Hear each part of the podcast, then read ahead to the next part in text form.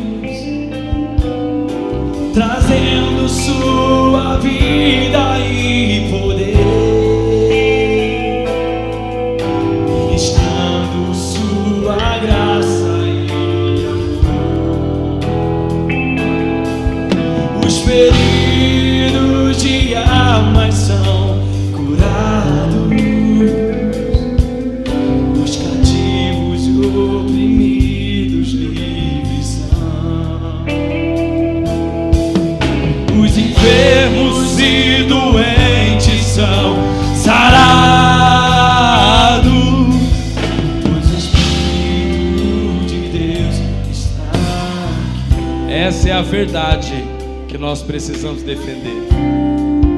Aonde o Espírito de Deus está, aí a liberdade. Se tem uma coisa aí que a igreja do Senhor Jesus nunca vai se tornar é comum. Porque o sangue de Jesus é extraordinário. A obra de Jesus Cristo na cruz do Calvário, meu irmão, é o que nos garante a liberdade e a vitória. Sabe que dentro, em meio aos nossos problemas, adversidades, que todo mundo aqui passa, ou existe alguém aqui que não tem problema? Se tiver alguém aqui que não tem problema, nós vamos orar para você ir agora para o céu. Você está pronto, a gente ora, você morre já. Hã? Todo mundo tem problema, né? Nós vivemos em dias de problemas. Desde quando o bendito Adão mordeu aquela fruta, nós temos problemas. Mas em meio a qualquer adversidade, Jesus disse: No mundo vocês passarão por aflições, mas tende bom ânimo, porque eu venci o mundo. A vitória de Jesus Cristo é o que nos dá esperança. Por isso que a tua e a minha esperança não pode estar apoiado em uma boa igreja, uma boa música ou uma boa palavra. Sabe de uma coisa, meu irmão? O pregador que está aqui se torna irrelevante quando a tua fé está apoiada no poder do Espírito Santo. Porque eu já contemplei com os meus próprios olhos. Enquanto o texto bíblico está sendo entoado, pessoas estão sendo curadas, libertas, restauradas pelo poder de Deus. Sabe que nessa manhã eu entrei aqui com um clamor no meu coração: Senhor, eu quero ver o extraordinário. Eu desejo ver o extraordinário. Sabe que para mim nesses dias a obra mais extraordinária do Espírito Santo é ver o incrédulo crendo que Jesus Cristo é o Senhor. E o que não orava agora ora. O que não entendia as escrituras agora entende. E o que não tinha fome agora anseia pela presença de Deus. A nossa recompensa como ministros do Senhor Jesus é ver o extraordinário. Sabe que todas as vezes que eu subo nesse púlpito para pregar o Evangelho, eu digo, Senhor, não deixe ser comum. Por favor, não deixe que a pregação do Evangelho se torne comum. Porque, irmãos, homens antes de nós morreram e foram torturados por causa dessa palavra. Essa palavra extraordinária. Repita comigo assim, ó, extraordinária. fora do comum. Se existe algo que nós podemos chamar de poder de Deus, se chama palavra de Deus. Você quer ver o absurdo? Algo que foram escrito por de milhares e milhares de anos atrás. É o que tem transformado vidas até o dia de hoje. É o que tem dado destino, convertido o coração do homem até o dia de hoje. A palavra de Deus, ela não pode ser tratada como comum, meu irmão. Por isso que quando você entrar na internet, colocar lá uma pregação, não pare para ouvir uma mensagem fazendo qualquer outra coisa. Não ouça uma mensagem para somente passar o seu tempo, porque homens e mulheres pelo mundo inteiro estão gemendo de angústia gastando suas vidas em oração para ministrar a santa e preciosa palavra de Deus com poder. Hum. Alguém que vos fala aqui nessa manhã, alguém que foi transformado pela palavra de Deus. A Bíblia, ela transformou a minha vida. Nas piores fases da minha vida, a única coisa que eu tinha era a palavra de Deus. E nela eu me apoiava. Quando você se apoia na Bíblia, você está declarando a sua fé no mundo espiritual. Você quer ver o maior absurdo que existe? É você moldar todo o seu estilo de vida a algo que está escrito nesse livro aqui. Isso é absurdo, irmão. Só o Espírito de Deus pode nos conceder essa fé extraordinária. Você mudar todo o seu estilo de vida, parar de fazer o que você gosta, ou começar a fazer o que você não gosta, porque está escrito aqui. Isso é um absurdo. Só o poder de Deus pode fazer isso. Só o poder de Deus pode fazer isso.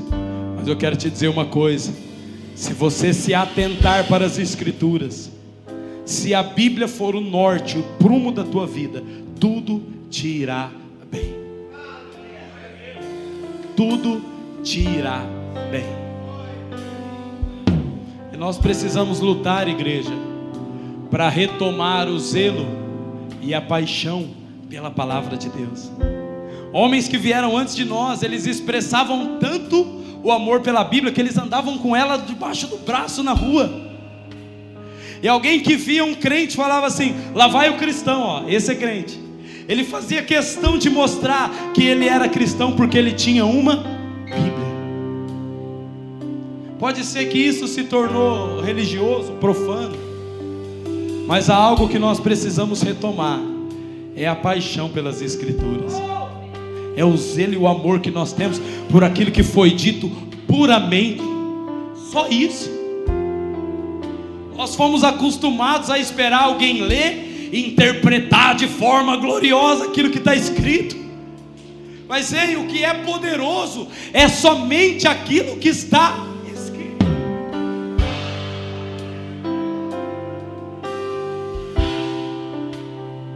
Nós precisamos voltar a se apaixonar por isso. Sabe que hoje eu acordei de madrugada e eu estava lembrando que um dia minha mãe, que talvez está nos acompanhando, vai lembrar disso. Disse que ia me levar numa psicóloga porque eu estava fanático.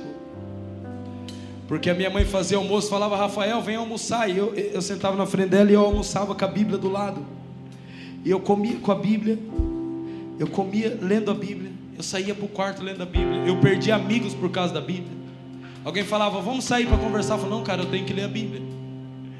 Eu li a Bíblia inteira em 41 dias. Eu morava na cidade de Garça. Eu morava na igreja. E eu ficava lendo a Bíblia com um outro amigo, Eric. Nós ficávamos lendo das 8 da manhã às 7 da noite. Às vezes 9, 10 horas da noite. Nós estávamos lendo a Bíblia dentro da igreja. Em 41 dias nós lemos a Bíblia inteira. E a gente fala, cara, é, é poderoso demais, a gente quer viver isso aqui. É algo que o Espírito Santo acende dentro da gente. Mas a mídia, as redes sociais quer apagar. E nós precisamos preservar o zelo, meu irmão, pelas Escrituras. Sabe que nos dias de Jesus Cristo não tinha pregadores com boas oratórias como existe hoje. Hoje em dia você está na sua casa e fala, ah, eu estou meio desanimado, preciso de um milagre. Aí você vai lá e coloca pregação sobre fé. Aí o que tiver o bannerzinho mais bonito e mais visualização, esse está ungido. A gente escolhe. Hoje em dia a gente tem acesso a mensagens de tudo quanto é forma. Só que quando nós procedemos assim, sabe como nós estamos tratando a palavra de Deus? Como um livro de autoajuda. Eu preciso de fé, eu vou buscar fé nas Escrituras. Eu preciso me sentir melhor, eu vou procurar alguém que fala bem na internet. Mas sabe de uma coisa, irmão? Todo o avivamento do Espírito Santo na face da terra tem como origem a reforma bíblica. Homens ficam apaixonados pelas Escrituras. Marido, você quer lutar pelo seu casamento? Se apaixone pela Bíblia. Comece a ler ela.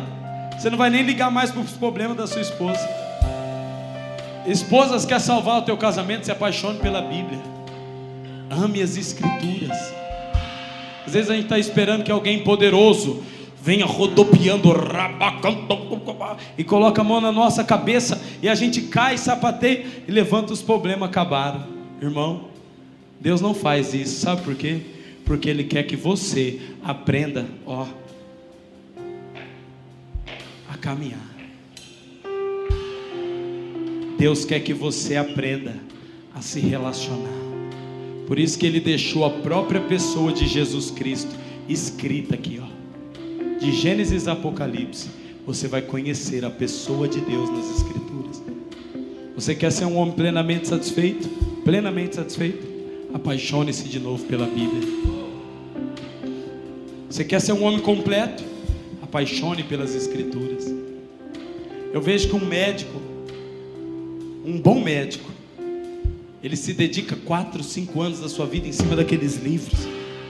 E quando ele se forma, ele tem o orgulho de pegar o diploma na mão e falar assim: Eu sou um bom médico. Sabe que nós, como cristãos, deveríamos ter orgulho de passar pelo menos uma hora todos os dias sozinho com a Bíblia.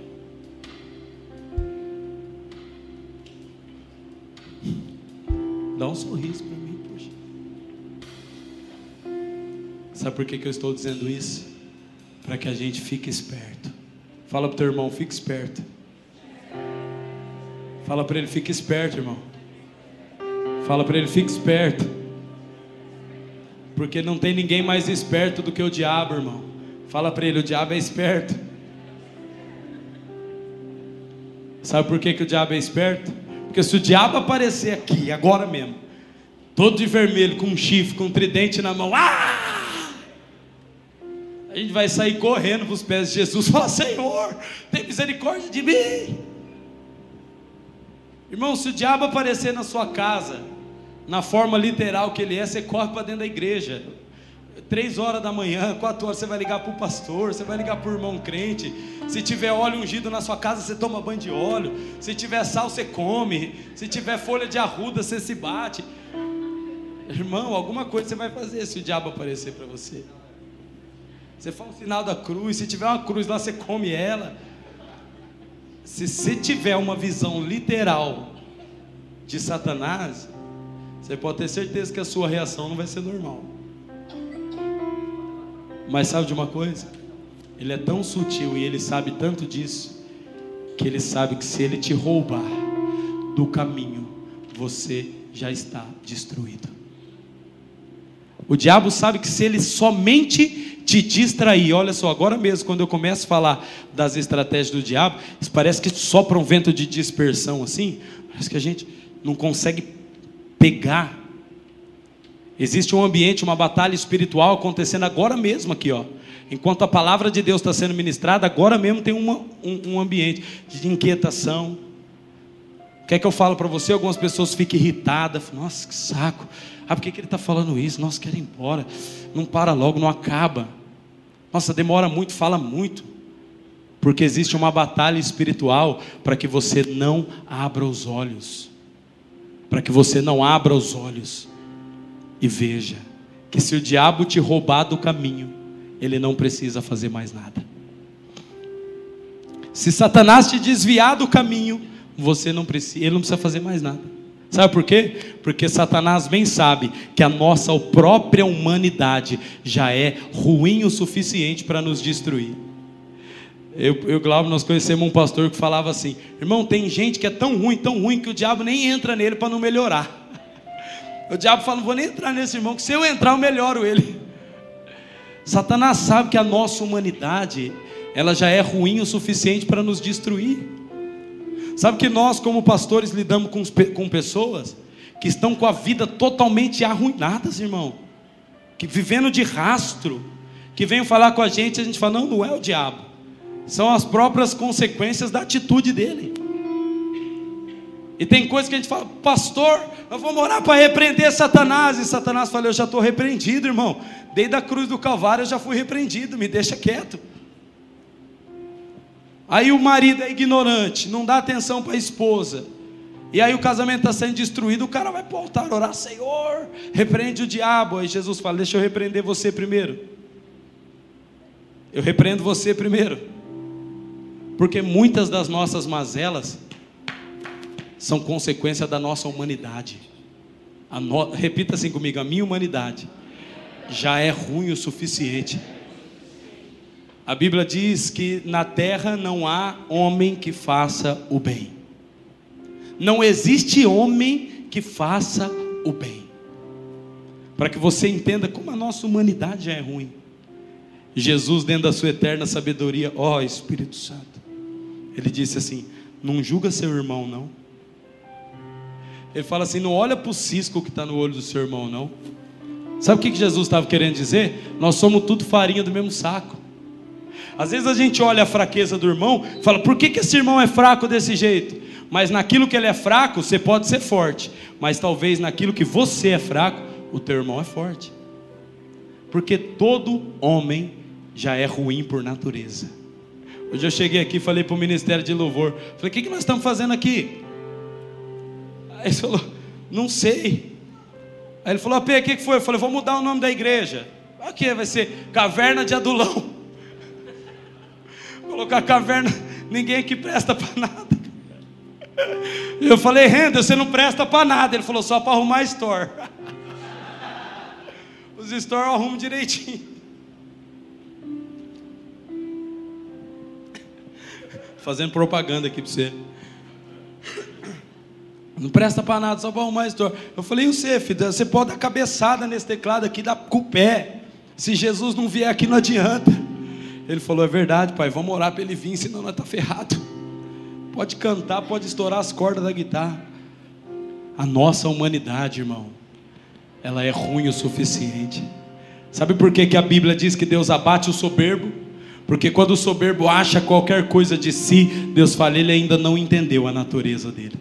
Ele ainda não entendeu quem ele é.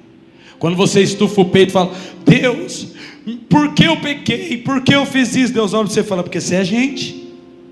É porque você é homem, você errou. Satanás, você sabe o que significa a palavra diabo?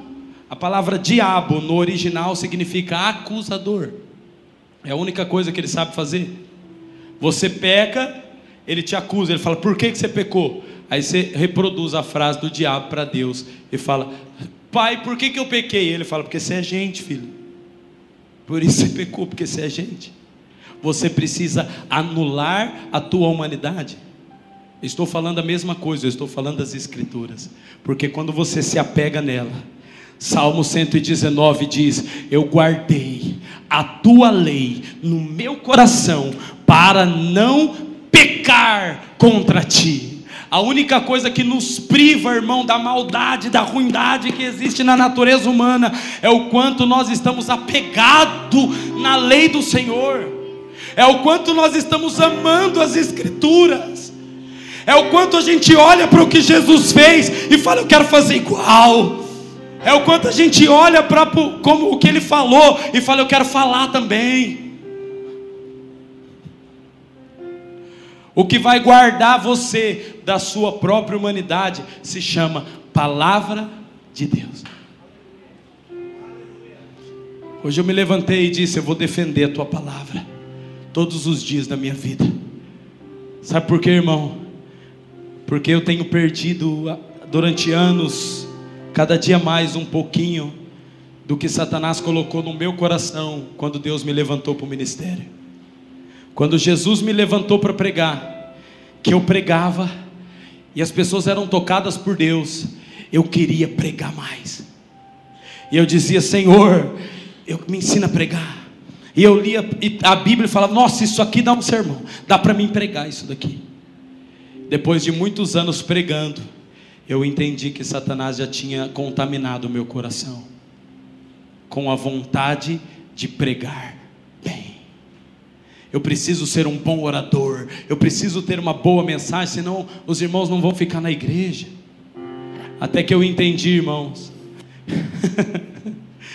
que não depende do que eu falo, não depende do quanto eu falo, não depende da maneira que eu falo. Se o Espírito de Deus não pegar isso daqui, traduzir, revelar dentro de você, irmão, você pode ouvir de cabo a rabo a Bíblia inteira e ela não terá valor para você.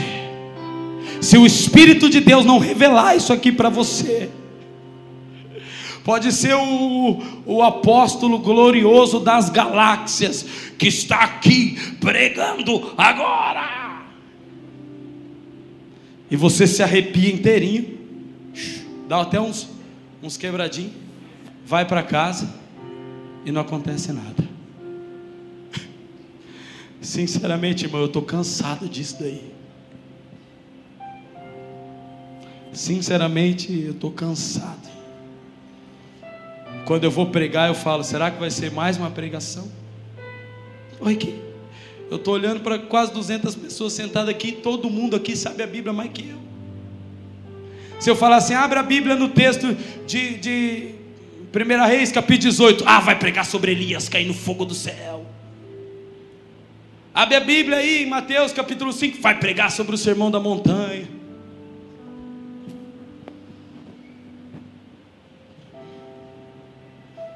Não tem relevância nenhuma. Mas nós precisamos orar para que o Espírito Santo nos batize de novo com paixão.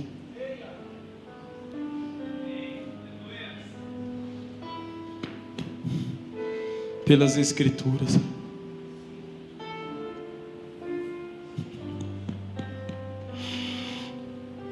Nos dias de Jesus Cristo, os bons pregadores eram somente aqueles que sabiam ler porque eles abriam as escrituras, liam o texto sagrado, fechavam as escrituras e se retiravam.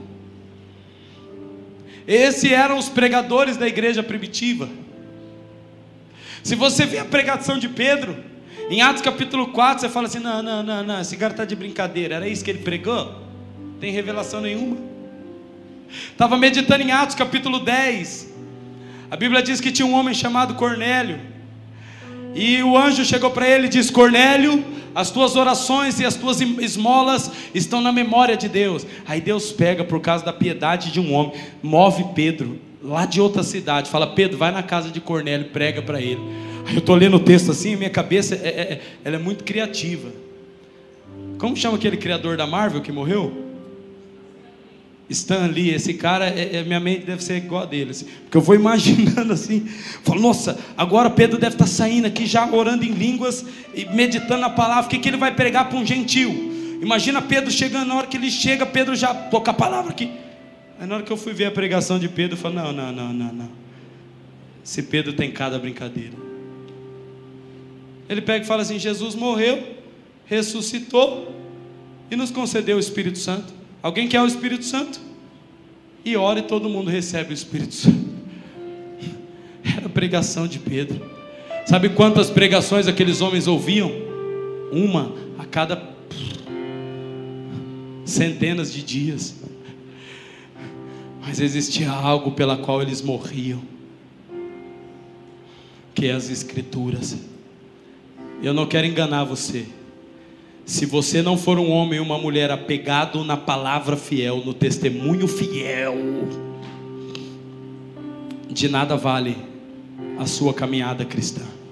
Não vale, não vale. Se você não caminhar como fundamento na palavra, você é só um simpatizante da fé. E tem muita gente que se reúne conosco que só é simpatizante. Tem gente que só gosta da igreja. Ah, de domingo de manhã eu vou ficar assistindo Globo Esporte. Em casa, você nem tem Globo Esporte aqui. Vou ficar lá em casa assistindo o quê? Ah, vou lá na igreja, depois tem até almoço. Vou lá. Não tem problema, pode vir. Porque uma hora, irmão, o Espírito que está aqui vai pegar você. Aí você vai sair daqui tão torto que você não vai querer nem almoçar. Fala, eu vou para o meu quarto, me encher do Espírito Santo. Mas sabe o que vai fazer de você um homem e uma mulher imbatível e invencível? É você pegar isso daqui e trapa dentro do seu quarto. Pega uma caneta, um papel e fala: Eu vou ler a Bíblia. Tem cristão aqui entre nós que nem Bíblia não tem. Deve ter. Fala, não, mas eu uso no telemóvel. Porque telemóvel todo mundo tem. Abra sua Bíblia comigo em livro de Salmo 119. Deixa eu mostrar uma coisa para você. Esconde guardada no meu coração. Pra eu não pecar contra ti, Senhor. A tua palavra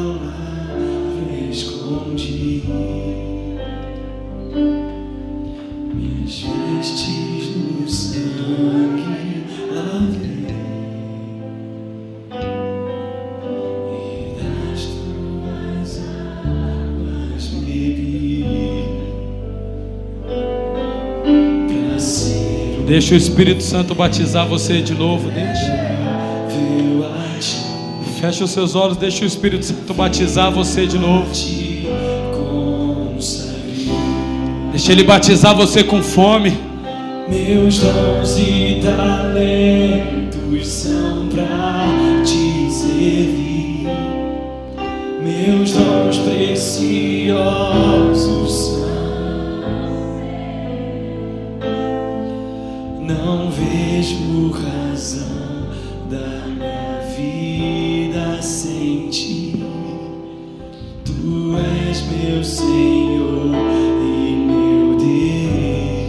Vamos amar ao Senhor. Assim como o fogo refina o ouro, vem tua obra em mim Vamos, Espírito Santo.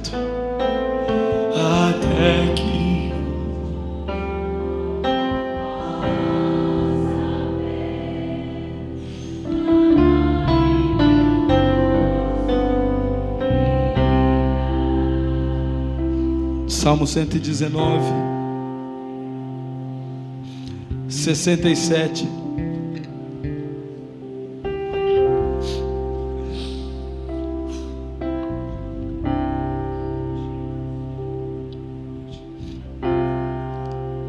Diz. Salmo 119, 67. Ouça. Antes de ser afligido, eu andava errado. Mas agora, agora eu guardo a sua palavra. Tu és bom e fazes o bem. Ensina-me, ensina-me os teus decretos. Os soberbos têm forjado mentiras contra mim. Não obstante, eu guardo de todo o coração os teus preceitos.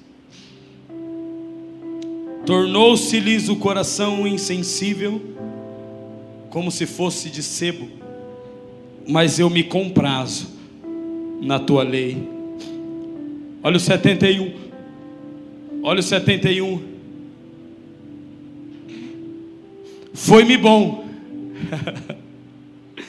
Foi-me bom ter passado pela aflição. Ah, como foi bom eu ter passado pela aflição, para que eu aprendesse os teus decretos. Vai no versículo 100.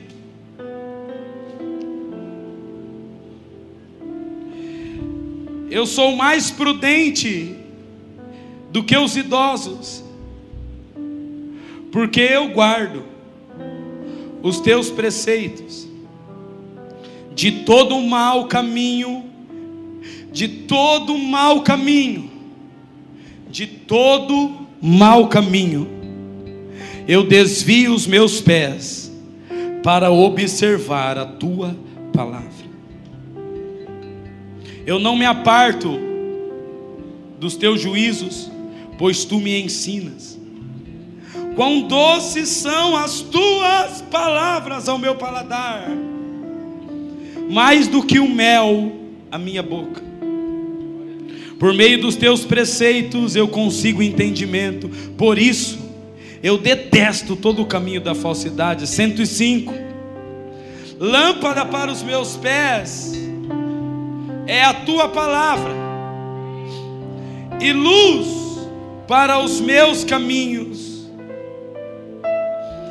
Volta no 97, último, vamos ler o 97. Salmo 119, verso 97.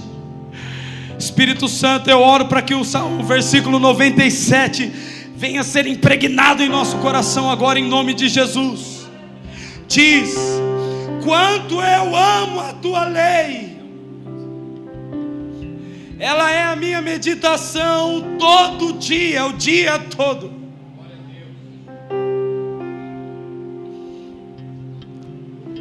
O salmista diz: no versículo 67, antes de eu ser afligido, eu andava errado, mas agora eu observo as tuas palavras. E no 71 ele diz: Foi-me bom. Ai, segura, segura. Foi-me bom ter sido afligido, ter passado pela aflição, para que eu aprendesse os teus decretos. Deixa eu te falar uma coisa, meu irmão. O Pai é tão bom. O Senhor da minha vida e da sua vida é tão bom que Ele falou, filho. A sua própria natureza humana, ela vai te conduzir à maldade, à perdição, à aflição, à angústia. Mas ei, eu vou deixar um caminho para você aqui, ó. Eu vou deixar uns decretos para você aqui, que se você andar por esses caminhos, você não vai ser afligido. Se você andar pelo caminho da verdade, você não será enganado. E ele diz no 100: Eu sou mais prudente do que os idosos, porque eu guardo a tua palavra.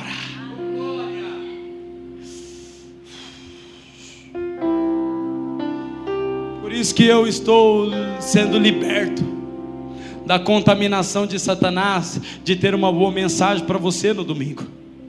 Porque eu estou orando para que a unção que exala-se da minha vida impregne-se no teu coração, para que você, olha aqui para mim, você, você vá para o teu quarto, na rua, na praça, no vale, no monte, aonde você estiver, você abre a tua Bíblia e fala: Deixa eu amar a tua lei. Ela vai ser a minha meditação todo dia. Ela vai ser a minha meditação todo dia. Nós temos visto, visto quanto isso é difícil. Nós temos um grupo no WhatsApp com algumas pessoas. E todos os dias nós meditamos em três capítulos da Bíblia, todo dia. E nós escrevemos à mão num papel o resumo daquilo que nós lemos. Tiramos uma foto, postamos nesse grupo todo dia. E sabe que pelo menos umas 20 pessoas já entraram nesse grupo e saíram. Eu entendo que talvez não é falta de comprometimento. Talvez é somente falta de fome. Porque eu digo para os que estão no grupo: se você tiver tempo para dormir, e você tiver tempo para comer, você não tem desculpa para não ler a Bíblia. Se você teve tempo no seu dia para dormir, para comer, você não teve, tem desculpa para falar, eu não pude estar com Jesus nas Escrituras. Sabe por quê, irmão? Porque o alimento que você come sólido não pode fazer nada. Amanhã você precisa de outro. O sono que você dorme, amanhã você precisa de outro. Mas aquilo que você recebe das Escrituras, irmão, vai mudar a sua vida para sempre. Aquilo que a Bíblia te dá quando você está lendo, ela pula. Ai meu Deus, eu estou entendendo. Nunca mais. Nunca mais você consegue ser a mesma pessoa. Ah, obrigado. Como é bom ter sido afligido, porque agora eu guardo a Sua palavra. Se você entender isso hoje, aqui nessa manhã, irmão, você vai entender que as suas aflições são resultados da ignorância. Porque o livro de, jo, de Joel, Oséias, capítulo 4, versículo, Oséias 4, 6, se não me engano, diz: O meu povo ele perece porque falta o quê? Alguém sabe? Falta o quê? Tá vendo? Para que vocês precisam de um bom pregador? Nem eu sei onde está o texto, vocês sabem de cor.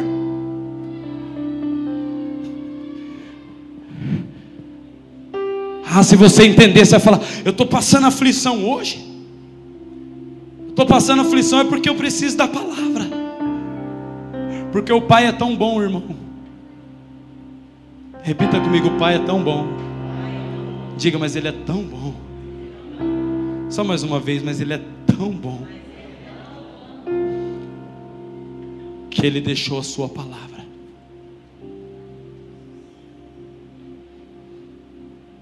Ele diz: Você não precisa andar errado. Você não precisa ser afligido. Você só precisa guardar as minhas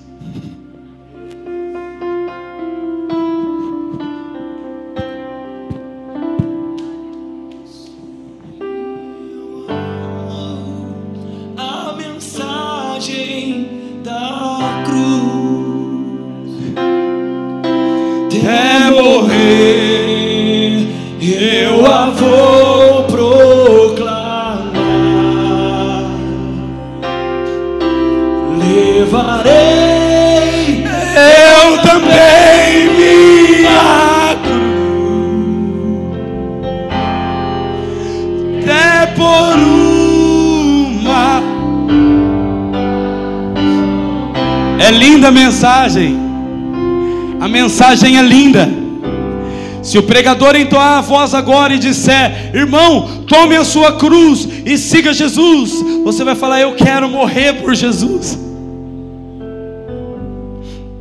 Eu conheci um homem, o Braz Adriano, dono da empresa Chocobraz. Um homem que eu tive a honra de participar da conversão dele. Um homem que trabalhava numa, numa empresa de empregado. Um dia estava pregando, ele estava sentado lá no, no, fundo assim. Eu apontei para ele e falei: Braz, Deus vai mudar a sua vida, e da sua mão vai sair recurso para cuidar da obra de Deus. Você vai cuidar de muitos homens de Deus, Braz. Vai sair recurso das tuas mãos. Deus vai te prosperar. Saí do fundo, fui lá, coloquei a mão na cabeça dele. No outro dia, irmão, ele estava doido com a palavra. Ele pegou o cartão de crédito da mãe dele e falou: Mãe, você empresta o cartão de crédito? Vou ali. De uma família simples, irmão. Presta aí, mãe, vou ali e já volto. A mãe dele falou: ah, Vai comprar uma camiseta, né? Ele foi e comprou 10 mil reais de barra de chocolate. Umas forminhas assim de fazer trufa. Falou: Se Deus falou que eu vou ficar rico, eu vou ficar rico. Eu falei: Braz, mas não era assim não. Irmãos, eu jejuei e orei para Deus honrar a palavra. Porque a mãe dele quase teve um infarto quando chegou a fatura do cartão. Hoje o Braz só de carro, só de carro de distribuidor, ele tem 30 doblou. Ele chocolate para o Brasil inteiro. Ele, ele faz festas, buffet de chocolate. Depois você dita lá, Chocobraz. Um homem que Deus prosperou de uma maneira abundante. Mas eu aprendi uma coisa com ele. O Braz trabalha com um buffet de chocolate. Ele faz festa de casamento, formatura. E ele trabalha sexta, sábado, domingo. Um dia ele chegou para mim e falou assim: Domingo é o dia que eu mais lucro, mas é o dia que eu não vou trabalhar. Todo o meu lucro de domingo eu vou ofertar adorando ao Senhor na igreja. Eu olhei para ele e falei: Você tem cada brincadeira. O Braz falou: De domingo eu não vou trabalhar. Glauber conhece ele. Falou assim: nada vai roubar o meu posicionamento da presença de Deus. Nem o dinheiro que ele me der vai me roubar dele. Eu coloquei a mão na cabeça, falei: eu achei que eu sabia alguma coisa, eu preciso aprender demais. Sabe o que, que aconteceu? Ele não estava mais recebendo de domingo, que era o dia que ele mais ganhava. Festa, buffet de chocolate. Deus deu uma ideia para ele. Na segunda-feira ele falou: Eu preciso fazer alguma coisa na segunda-feira. Deus deu a ideia para ele, ele começou a fazer forminha. Forminha de pôr o bombonzinho dele. Na segunda-feira Deus deu uma ideia para ele. Falou: Cara, vou começar a vender aquelas forminhas. Hoje o Braz distribui para mais de 16 países a forminha de chocolate. Falou, festa eu não estou nem mais pegando, eu deixo os meus funcionários fazer as festas, eu não estou nem mais pegando festa. Hoje eu só distribuo forminha para os países inteiros. Mais de 16 países ele distribui fornecedor de forminha de bombom. Sabe por quê, irmão? Porque se tem uma coisa que mexe com a estrutura de Deus, se chama honra. Princípio de honra. E Deus nunca vai dever nada para ninguém. Se você for um homem e uma mulher fiel que fala assim, ó, pode vir o dinheiro, pode vir o cansaço, pode vir a fome, pode vir a família, pode vir a guerra, perseguição, o que for, o meu princípio com a palavra de Deus, a minha adoração a Deus é inegociável. Aí Deus fala: esse aí tomou uma cruz, eu preciso honrar a vida dele. Ah, como que Deus está procurando esses homens, irmãos. Hoje em dia, por tão menos, a gente abre mão. Ah, não deu tempo de eu ler a Bíblia. Não deu tempo de eu orar hoje. Sabe por quê? Ah, porque você fez o que não? Porque eu estava com uma coceira no dente. Aí não deu tempo. Fala assim, você tem cada brincadeira. Os africanos já tudo falam, você tem cada brincadeira. Eu descontrai para a gente rir porque a gente devia chorar. A gente devia chorar. Vou confessar algo do meu coração aqui. Às vezes eu chego em casa de mau humor, minha esposa sabe, chateado comigo mesmo. E a minha cobrança é: eu gastei mais tempo com as pessoas do que com a palavra de Deus. Todos os dias, cinco e meia da manhã, eu estou aqui sentado naquele cantinho ali. Eu abro minha Bíblia, eu fico ali três, quatro, cinco horas, orando em línguas e contemplando o Senhor. Às vezes eu vou para minha casa no final do dia, eu falo, mas eu passei o dia inteiro com um monte de gente resolvendo um monte de coisa. E eu fiquei pouco com as Escrituras. Eu preciso que essa cobrança me consuma, irmão. Você quer ser um homem bem-sucedido que anda pelo caminho da verdade? Deixe com que uma cobrança te consuma e você diga: Eu não posso amar mais as coisas do que a palavra de Deus. Eu não posso gastar mais tempo no Instagram vendo a vida dos outros do que com a palavra de Deus. Eu estava falando para o Jadir, falei: Rapaz, essa semana eu comecei a abrir, a aprender a mexer no Instagram, postei umas coisas lá. E o Jadir falou: Deixa eu arrumar aqui para você, pai. Mexeu lá no Instagram para mim. Eu falei: Cara, eu não quero saber desse negócio, não. Esse negócio é perigoso, que a gente entra nele, daqui a pouco a gente quer ficar vendo a vida dos outros lá. Sai fora. Falei, já disse, você mexe para mim, filho, que eu não vou mexer com isso não. Se a gente não tomar cuidado, irmão, a gente chega em casa do trabalho, senta no sofá assim, ó, a poltrona faz assim, ó. Ah.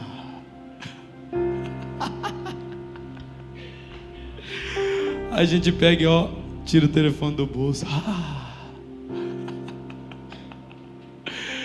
Amor, traz um bolo. Aí já era. Se trouxer o bolo, acabou.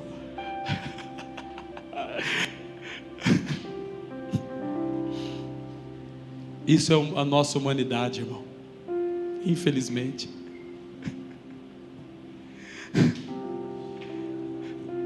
Você é assim, né?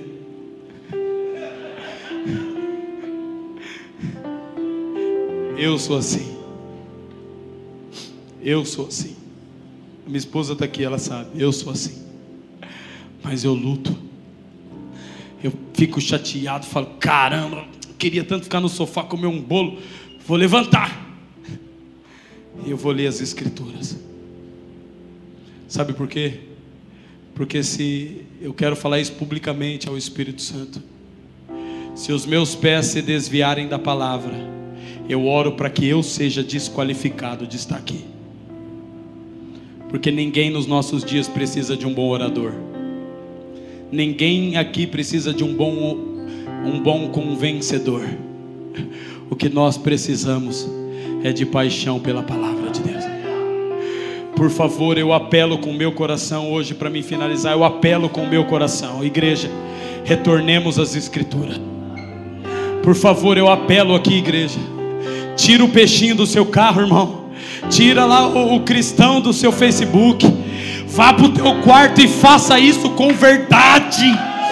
Vá para o teu quarto, pegue uma Bíblia, compre uma Bíblia, por favor. Se você não tem uma Bíblia, me procure, nós vamos dar um jeito de te dar uma. Compre um caderno, uma caneta.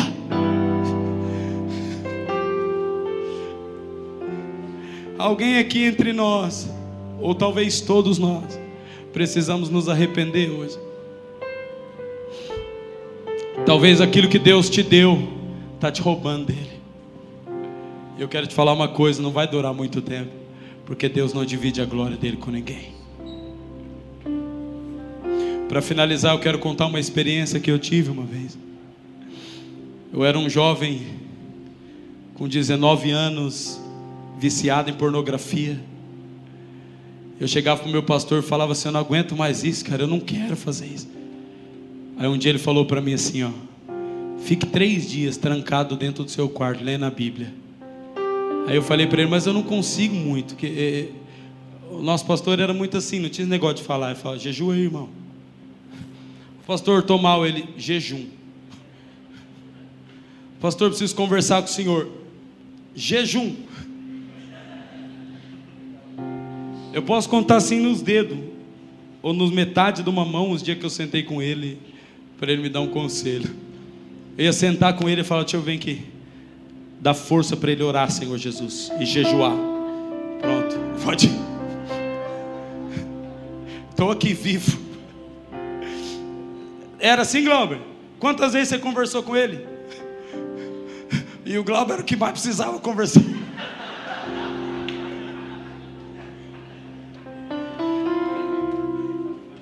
Vamos conversar, não, cara. Você precisa de Jesus, você não precisa de mim, não. Vai orar. E nós está aqui, vivo. E um dia ele falou para mim: você precisa entrar no seu quarto, você precisa ler a Bíblia. Antes disso, um mês antes, eu tinha pregado assim, eu preguei. Falei, nossa, Deus me usou. Aí eu cheguei para ele e falei assim: Ei, Begar, como que foi a palavra? Ele falou assim: Cara, você precisa ler a Bíblia. Você, a pregação é porque Deus tem misericórdia dos irmãos, mas. Aí eu fico sem unção nenhuma. Não, não foi, Glória? a gente, eu pregando aqui, jovem, 19 anos, pregando aqui assim, ele, ele saía daqui, ele ia lá no fundo fazer assim.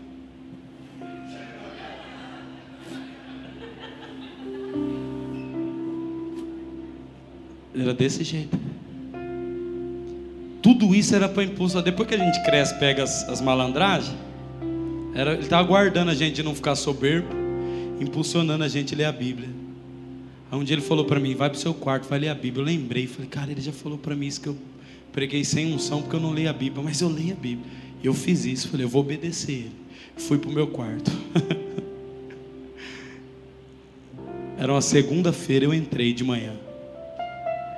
Eu morava numa casa que o meu quartinho era no fundo, assim, lembra, Gal? Tinha um quartinho no fundo, assim, eu entrei lá e coloquei um, um papel na porta. Falei, daqui três dias eu saio daqui. Minha mãe falou, será que vai se matar?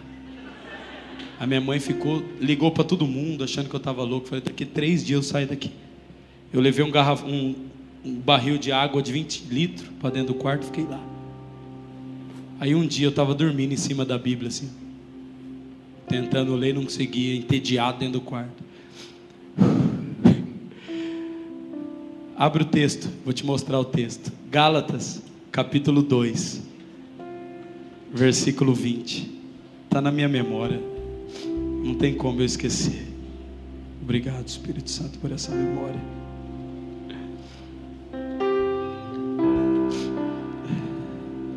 Gálatas capítulo 2.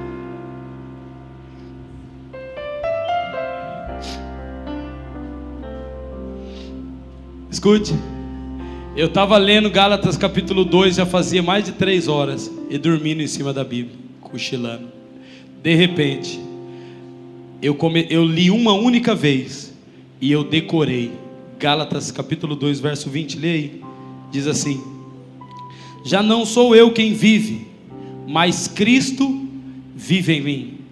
E a vida que eu hoje eu vivo na carne, eu vivo pela fé no Filho de Deus, que me amou e entregou a si mesmo por mim. Quando o versículo saltou dentro da minha mente, da minha, e o Espírito Santo falou assim: hoje você vive na carne, você precisa viver pela fé. Aí eu falei: Senhor, eu vivo na carne, eu preciso viver pela fé. Então eu vou anular a minha carne, eu vou matar a minha carne. Irmão, Jesus me libertou da pornografia quando eu decorei um versículo bíblico de Gálatas, capítulo 2, versículo 20, que vive a minha vida hoje, eu vivo pela fé no Filho de Deus. Já não mais sou eu quem vive. Eu falei, Senhor, então a partir de hoje eu vou anular a minha vida na carne. A partir de hoje eu quero matar a minha vida na carne. Eu vou viver literalmente pela fé. Sabe que eu fui liberto pelo poder das Escrituras sozinho dentro de um quarto, irmão estava lá dentro de um quarto sozinho. Você vai, mas depois você nunca mais errou, errei. Depois eu ainda caí na pornografia de novo. Mas todas as vezes que eu caí, eu falava assim: a minha carne está em evidência. Eu preciso anular a minha carne. Eu preciso matar a minha carne. As maiores revelações que eu já tive de Jesus foi sozinho dentro de um quarto, irmão. Sabe porque tem muitas pessoas sentadas na cadeira de uma igreja que não tem uma vida operacional nenhuma, porque só recebem de parcela, de tabela só recebem de tabela. Mas eu quero dizer uma coisa para você: as maiores experiências que você terá com Jesus, você vai ter sozinho. As maiores revelações que você tiver de Jesus, você vai ter sozinho. Eu quero dar esse mesmo conselho para você. Pega a sua Bíblia, irmão. Vá para o teu quarto. Fique lá, durma em cima dela, acorde em cima dela, mas diga: Jesus, eu só preciso de uma revelação, eu só preciso de uma voz, porque se o Espírito de Deus te revelar, você nunca mais será o mesmo. Posso ouvir um amém? Posso ouvir um aleluia? Diga assim: Eu quero, eu quero. Espírito Santo nos concede esse favor nessa manhã. Nos concede essa graça nessa manhã, Espírito Santo. Nos concede esse coração nessa manhã. Majestade.